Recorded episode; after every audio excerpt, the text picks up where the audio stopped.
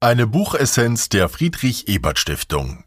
Wessen Stimme zählt? Soziale und politische Ungleichheit in Deutschland von Lea Elsässer, erschienen 2018 im Campus Verlag Frankfurt. Kurz gefasst und eingeordnet von Thilo Scholle. Buchessenz. Kernaussagen. Das Gleichheitsversprechen moderner Demokratien geht vom Prinzip aus, dass jede in einer Wahl abgegebene Stimme stets gleich viel wert ist. Tatsächlich ist das Wahlniveau oft niedrig und über die Jahre hinweg in vielen Ländern gesunken. In der öffentlichen Diskussion wird daher mitunter der Eindruck artikuliert, dass von gewählten Regierungen getroffene Entscheidungen nicht mehr viel mit den politischen Vorstellungen vieler Wählerinnen zu tun haben. Zudem lässt sich feststellen, dass in höheren Einkommensgruppen meist auch eine höhere Wahlbeteiligung besteht.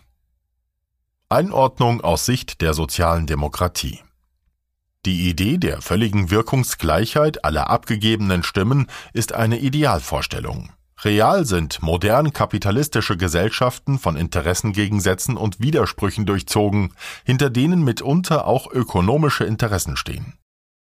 Finanzielle Stärke macht es oft auch einfacher, in politischen Debatten wirkmächtig zu werden. Für politische Bewegungen in der Tradition der Arbeiterbewegung, die ohne große eigene ökonomische Macht daherkommen, ist vor diesem Hintergrund eine möglichst breite Mobilisierung in öffentlichen Debatten wie auch an der Wahlurne besonders wichtig.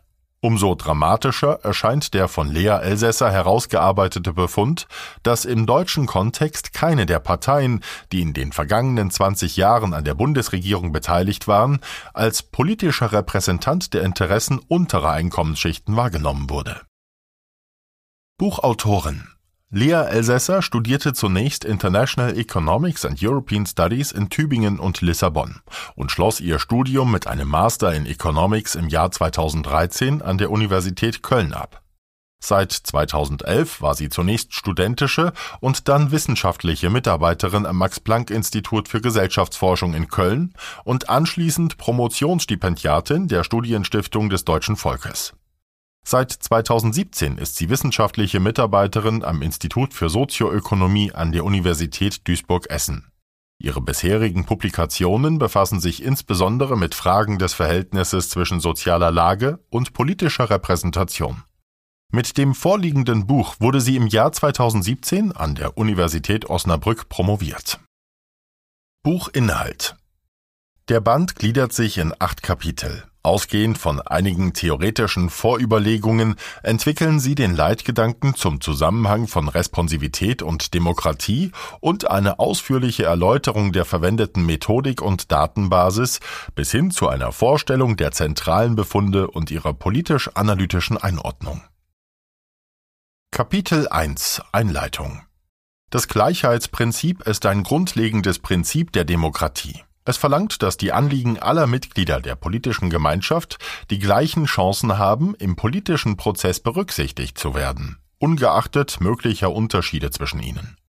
Liberale Demokratien sind deshalb einer ständigen Spannung ausgesetzt, denn sie produzieren aufgrund ihrer kapitalistischen Verfasstheit notwendigerweise sozioökonomische Ungleichheiten, die aber nicht dazu führen dürfen, dass politische Einflusschancen an ökonomische Ressourcen gebunden sind so besteht immer die Gefahr, dass durch ungleich verteilte Ressourcen eine Kumulation von Einkommen und Vermögen möglich wird, welche die demokratische Entscheidungsfindung in der politischen Sphäre verzerrt und damit die Legitimität der Demokratie untergräbt Dabei wirkt sich soziale Ungleichheit nicht nur auf die Beteiligung an Wahlen aus, sondern betrifft auch andere Beteiligungsformen, wie etwa die Teilnahme an Demonstrationen und die Aufnahme von direktem Kontakt zu Politikerinnen.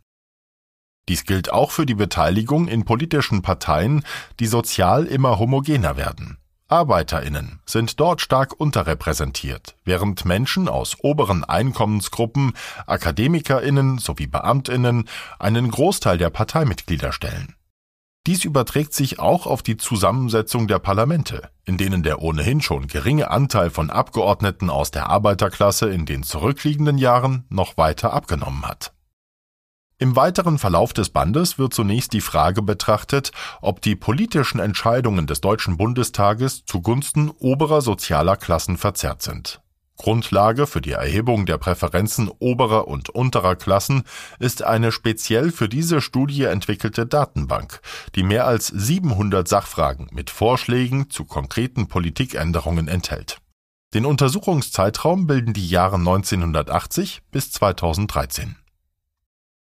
Erkennbar wird, dass über alle Jahre eine soziale Schieflage besteht, und zwar in konkreten Politikentscheidungen sowie in allen unterschiedlichen politischen Koalitionen, die in dieser Zeitspanne mit der Regierungsverantwortung betraut waren.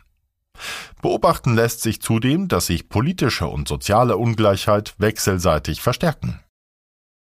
Kapitel 2 Theoretische Überlegungen zu Responsivität und Demokratie im Sinne der vorliegenden Untersuchung bedeutet das Konzept der Responsivität, dass die Wünsche und Anliegen der Bevölkerung von den Regierenden in ihren Entscheidungen berücksichtigt werden und somit eine Rückkoppelung politischer Entscheidungen an den Bevölkerungswillen besteht.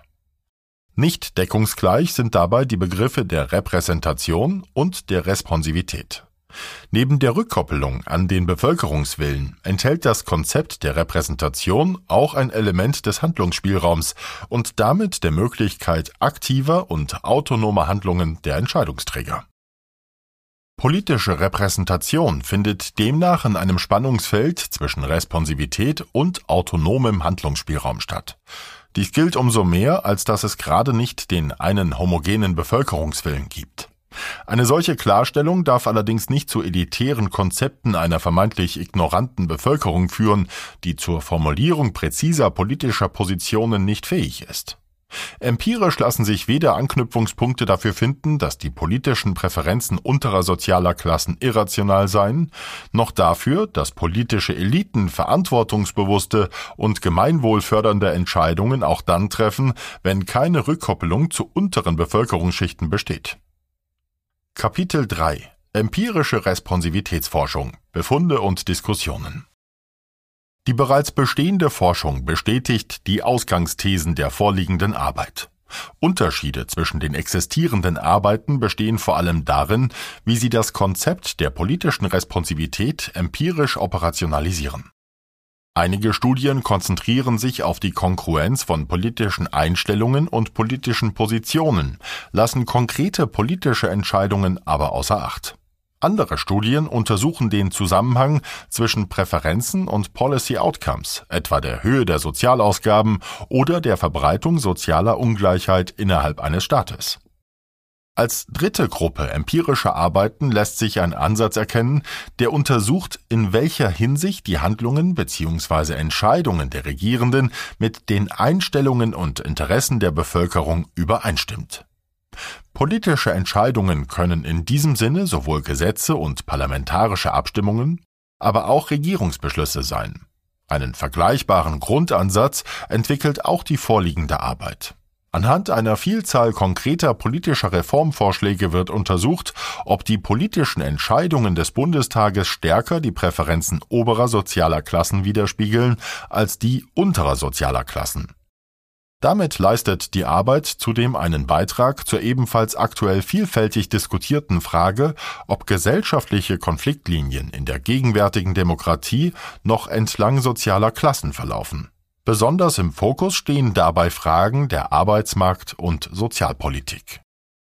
Kapitel 4 Daten und Methode Als Basis der weiteren Analyse dient die speziell für die vorliegende Arbeit entwickelte Datenbank Responsiveness and Public Opinion in Germany, die auf den Umfragedaten der beiden regelmäßigen Erhebungen Politbarometer und Deutschlandtrend basiert. Dabei wurde für verschiedene soziale Gruppen der Anteil der Zustimmung für die einzelnen Fragen berechnet. Ergänzt wird die Datenbank um weitere Analysepunkte, etwa ob die vorgeschlagene Politikänderung tatsächlich umgesetzt wurde, welchem Politikfeld die Frage zuzuordnen ist und welche Koalition im fraglichen Zeitpunkt im Bundestag eine Mehrheit besaß. Insgesamt wurden 1233 Sachfragen in die Datenbank aufgenommen, von denen 863 Fragen so gestellt wurden, dass sie die hier besonders interessierende Zustimmung nach möglichen Politikänderungen erfragen. Für das Forschungsdesign besonders wichtig sind daher Fragen wie etwa die im Jahr 2011 im Deutschlandtrend gestellte Frage Derzeit wird über die Einführung eines allgemeinen gesetzlichen Mindestlohns in Deutschland diskutiert. Sind Sie für die Einführung eines solchen Mindestlohns oder dagegen? Die Schichtung nach der sozialen Lage der befragten Personen wurde nicht nach Einkommen, sondern durch die Einteilung in sechs Berufsgruppen vorgenommen. Ungelernte Arbeiterinnen, Facharbeiterinnen, einfache Angestellte, höhere Angestellte, Beamtinnen und Selbstständige. Nicht erfassen lässt sich so die Gruppe der ökonomischen Elite, die in solchen Umfragen kaum abbildbar ist. Kapitel 5 Gesellschaftliche Konfliktlinien und ihre Bedeutung Zunächst ist festzustellen, dass sich Ansichten und Forderungen an staatliche Politik unterscheiden. Dieser Arbeit liegt die Prämisse zugrunde, dass wichtige gesellschaftliche Konfliktlinien entlang sozialer Klassen verlaufen, da untersucht wird, ob politische Entscheidungen zugunsten privilegierter sozialer Klassen verzerrt sind. Für die Einordnung der Konfliktlinien werden zwei Konfliktachsen entwickelt die Achse Staat-Markt sowie die Achse Universalismus-Partikularismus. Im Konfliktfeld Staat-Markt bevorzugen höhere Berufsgruppen in der Tendenz eher Marktmechanismen zur Allokation von Ressourcen, während untere Berufsgruppen sich tendenziell eher für einen ausgebauten Sozialstaat und eine stärkere Regulierung der Wirtschaft aussprechen im Bereich Universalismus-Partikularismus werden vor allem Fragen aus den Bereichen Migrations-, Umwelt- und Gesellschaftspolitik zusammengefasst. Dabei lassen sich zwar tendenziell konservativere Einstellungen bei unteren sozialen Gruppen feststellen, die Unterschiede bei sozioökonomischen Themen sind allerdings wesentlich eindeutiger als bei gesellschaftspolitischen Fragen. Kapitel 6 Die soziale Schieflage politischer Repräsentation in Deutschland die soziale Schieflage politischer Repräsentation lässt sich an verschiedenen Kennziffern festmachen. Stimmen etwa 20 Prozent der Selbstständigen einer Politikänderung zu, so liegt die Wahrscheinlichkeit ihrer Umsetzung bei ungefähr 40 Prozent. Stimmen 80 Prozent der Selbstständigen einer Politikänderung zu, so steigen die Chancen auf Umsetzung auf über 60 Prozent. Im Bereich der ungelernten Arbeiterinnen spielt es demgegenüber keine Rolle für die Chancen der politischen Umsetzung, ob 20 oder gar 80 Prozent dieser Gruppe einer Politikänderung zustimmen. Im gesamten Untersuchungszeitraum gab es keine einzige größere Reform, die nur von den unteren, aber nicht von den oberen sozialen Klassen gewollt war. Von Arbeiterinnen und Arbeitern oder einfachen Angestellten befürwortete Ausweitungsmaßnahmen wurden nur dann umgesetzt, wenn auch die oberen Berufsgruppen sich dafür aussprachen.